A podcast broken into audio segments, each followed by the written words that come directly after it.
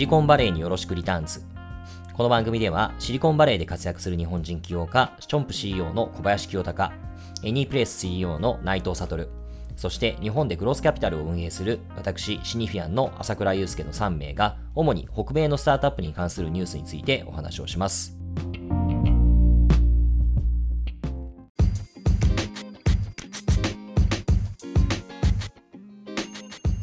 はい、こんにちは、シニフィアンの朝倉です。こんにちは、エニープレイスの内藤です。こんにちは、ラーメンヒーローの長谷川です。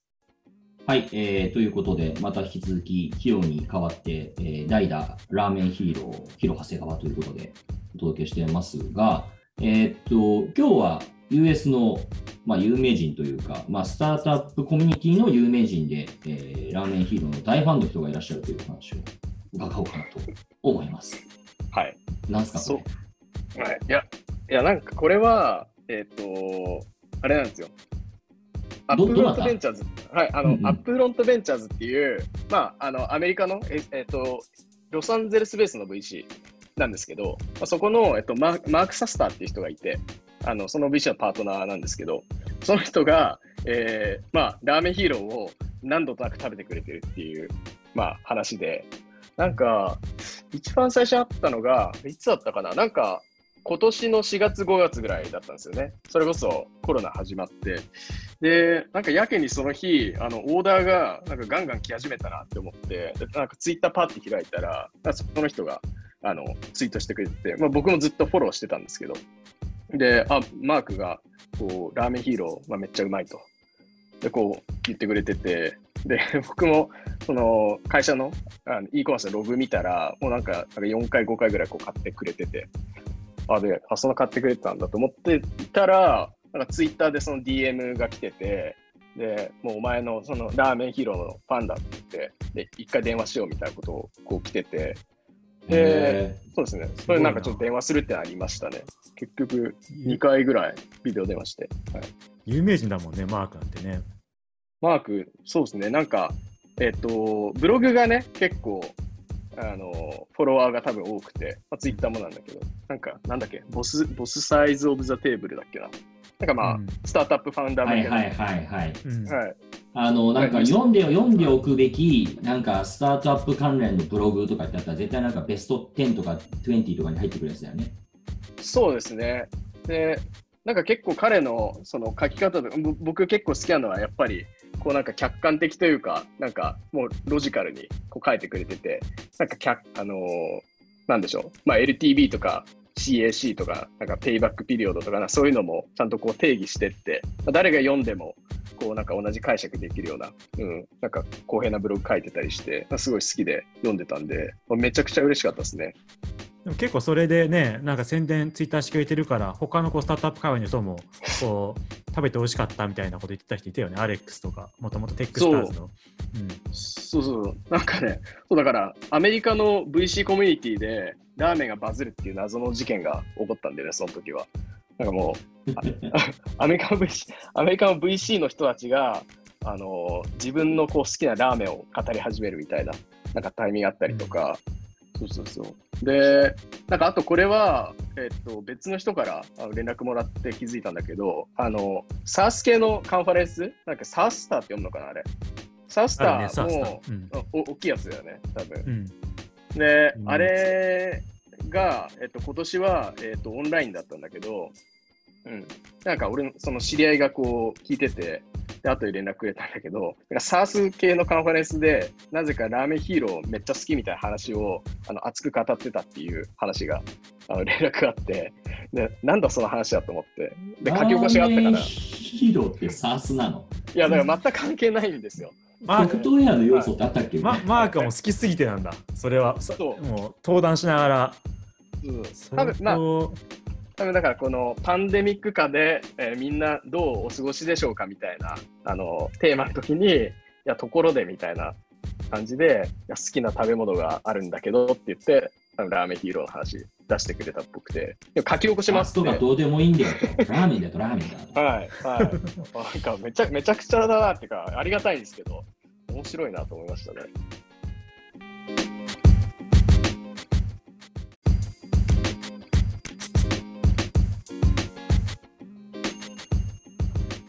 でもそのラーメン好きな人やっぱ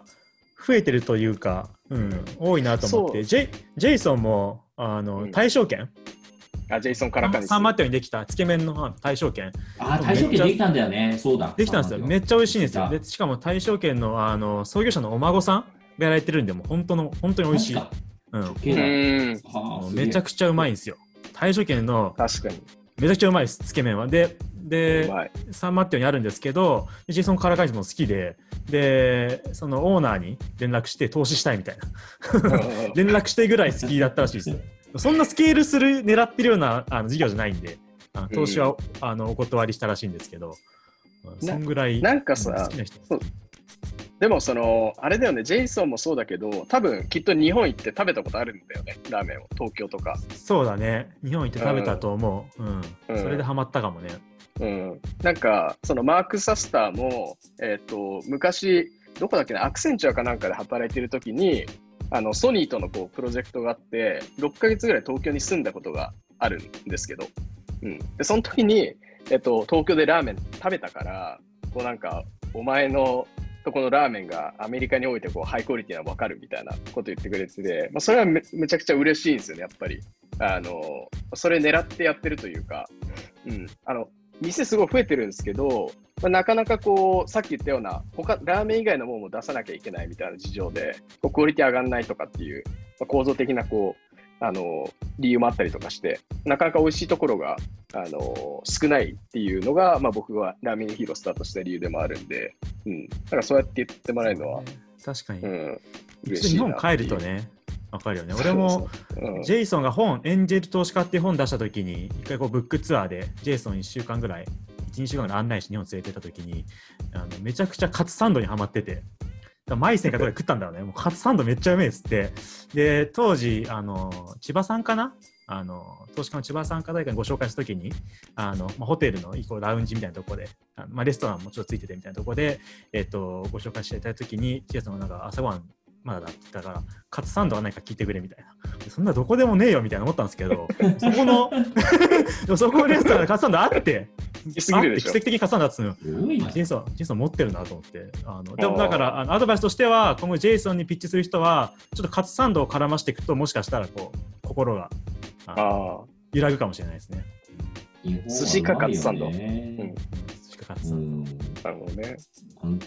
あのキヨのチョンプを使っててさ、はいはい。まあ、ほとんどなんかつながってる人、まあ、US ベースのサービスだからいなくて、まあ、一緒のグループあるじゃないですか。はい僕、取ったものひたすら、あの、キヨと内藤君と長谷川君のグループに送ってるだけなんですけど、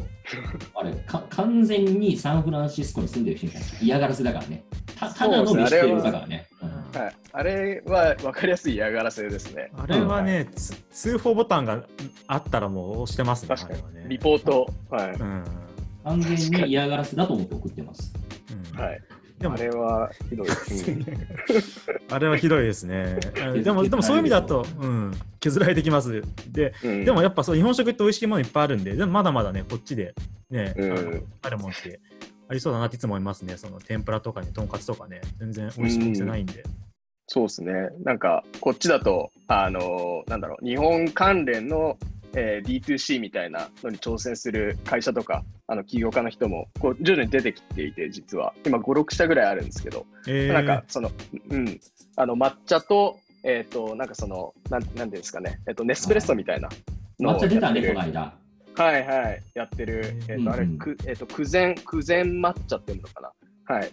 ていうプロダクトやってるあの日本人の方とか、あとはその、日本ってその酵素ってあるじゃないですか。なんかその、クレクレンズあの、するための酵酵素ドリンクみたいなのを、あの D2C でやってる人もいたりとか、まあ、徐々にこう出てきてて、うん。まあ、本当なんかまだまだ、あのこっちアメリカ市場なくて、でも、えっ、と、これからアメリカでトレンド来そうなものって結構いっぱいあったりして、まあ、ラーメンも抹茶も酵素もそうだと思うんですけど、なんか結構チャンスあるなっていうのは思いますね。ラーメンヒーローってさ、競,、はい競合というか類似サービスいるの ?D2C ラーメンって。比較されるような全く同じことやってるとこはないですね。その、それこそさっき言ったように、あの、こあの個々の店舗レベルでは、あのやるとこ出てきてたりとかはするんですけど、はい、やっぱその全米規模で、えっと、配送したりとか製造って結構大変なんですよ。あの僕も数年かけてこうなんか先行投資したりしてきてるんで分かるんですけど、まあ、オペレーション作るのも結構大変だったりするんで、まあ、まだ出てきてないっていう感じですかね。ああのー妖怪ラーメンだっけ？あはいはいはい。じ自販自販機みたいな、はい、もうめちゃくちゃままずそうな、あ食べたことない。なんとも言えないんですけど、なんか妖怪ラーメンっていう、えーラーメンの自販機、自販機でラーメンをあの販売するっていうスタートアップなんだよね、あれ一応ね。で、そうそうそう。あのうん。サンフランシスコの、えー、とどこだっけ？な、モールみたいなところにね、あの設置されてて、そうそう。ううん。んそれはカップヌードル売ってるわけじゃないんだよね。あのーなんかパーキングエリアとかで、ありますね、こう自販機でラーメン頼めるやつあるの分かります？なんか、まあ、い 一応ボールに入って出てくるんですよ。あー、日本でむ昔あったよね。今もあんのはいあ、今あるか分かんないです。僕も昔昔あったの記憶で。ね。はい。なんかで、はい、なんかそのテスラの、えーっとオフィスでも導入されたみたいなのが記事になってたりして、うん。なんかそうですね。うん記事で、あの、The Information の記事で、えっと、ソフトバンクからビジョンファンドから資金調達しようとして頓挫したみたいな記事をあったね読んだね、妖怪うの。ん、うん確かに確かに。でもあれは、あれでしょ、ヒロ君がトラックで突っ込んでないところを見ると、まあ、競合ではないっていう見方ね。いや、違う。おかそれ、おかしいおかしい。はいあでも、ああいう、うんクオリティは多分これから上げていくんだと思うんだけど、まあでも、なんかこう、うまいのにアクセスできるようになる分には嬉しいよね。じゃあ、そこがあの妖怪ラーメンがトラックで突っ込まれるようになったらいよいよ来たというふうにはい、そこで判断していただければと、はい、思います。はーい。